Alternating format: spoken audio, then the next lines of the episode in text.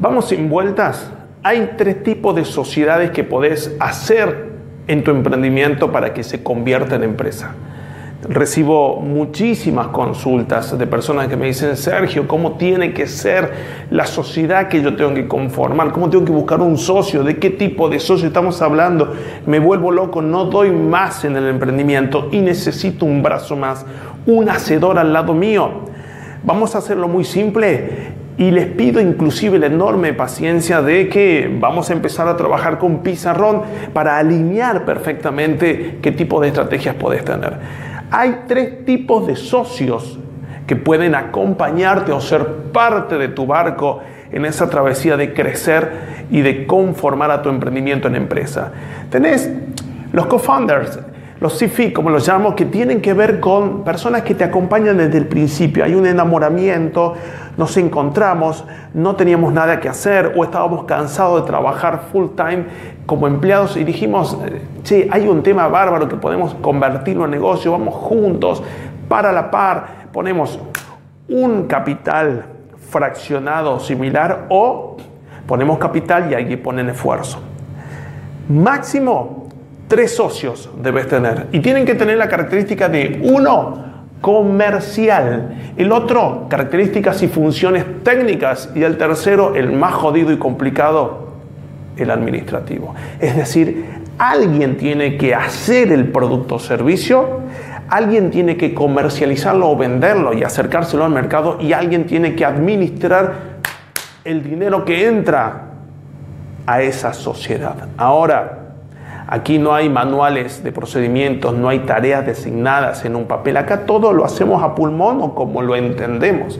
Entonces, si el mercado finalmente ve que nuestro producto es bueno, comienza a pedirnos más, comienza a demandarnos más. Y cuando comienzan los líos, la falta de compromiso, la falta de entendimientos, yo presumí que esto lo ibas a hacer vos, pero este te correspondía a vos, pero no se está vendiendo, pero no se está cobrando, pero no estamos dando el producto en tiempo y forma. Es allí cuando comienzan a aparecer aquellos socios que tienen que ver con cobertura geográfica, es decir, comienzo a entender de que mi emprendimiento comienza a ser empresa replicándose en distintas ubicaciones geográficas de mi ciudad o de otras ciudades con características socioeconómicas, culturales similares o exactas al mismo mercado que ya estoy satisfaciendo. Es decir, allí puedo generar unidades de negocio que tienen que ver con geografía. Y allí no hace falta que tenga socios.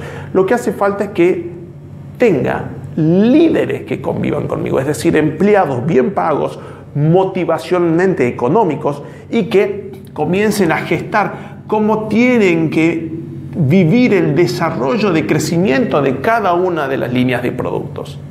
Ahora, cuando pienso en replique, en crecimiento de mis unidades vendidas, en ya distribución por líneas de producto y replique en zonas geográficas, es cuando tengo que pensar en los socios que tienen una asignación geográfica, es decir, aquellas personas que por alguna licencia, por ejemplo franquicia, modelan el negocio bajo mis características con manuales de procedimientos para hacer las cosas como deben ser y que se cruzan con esos líderes que tengo vivenciales responsables de mis unidades de producto, para que entonces comience a haber una convivencia de aquellos geográficos, por ejemplo, trabajados por franquicia, necesiten vender más y se atraviesen con las responsabilidades de aquellos líderes internos que tengo en las unidades de producción para que se venda, se produzca, se comercie y haya un lineamiento de responsabilidad de desempeño. Es allí cuando comienzan estos cruces a actividades y responsabilidades de estos líderes empleados que tengo en la unidades de negocio con estas personas o empresas terceras que por lineamientos de franquicia les permito replicar mi negocio. A partir de allí es que cuando algunos de estos franquiciados pueden ser socios en unidades de negocios estratégicas, que significa responsabilidades zonales o responsabilidades nacionales fuera de las fronteras del país. Así que, señores, a pensar muy bien dónde está ese socio cuáles son sus características que van a complementar la mía y hacia dónde va mi marca, mi emprendimiento, mi empresa, mi obligación de cubrir necesidades de la comunidad. Saludos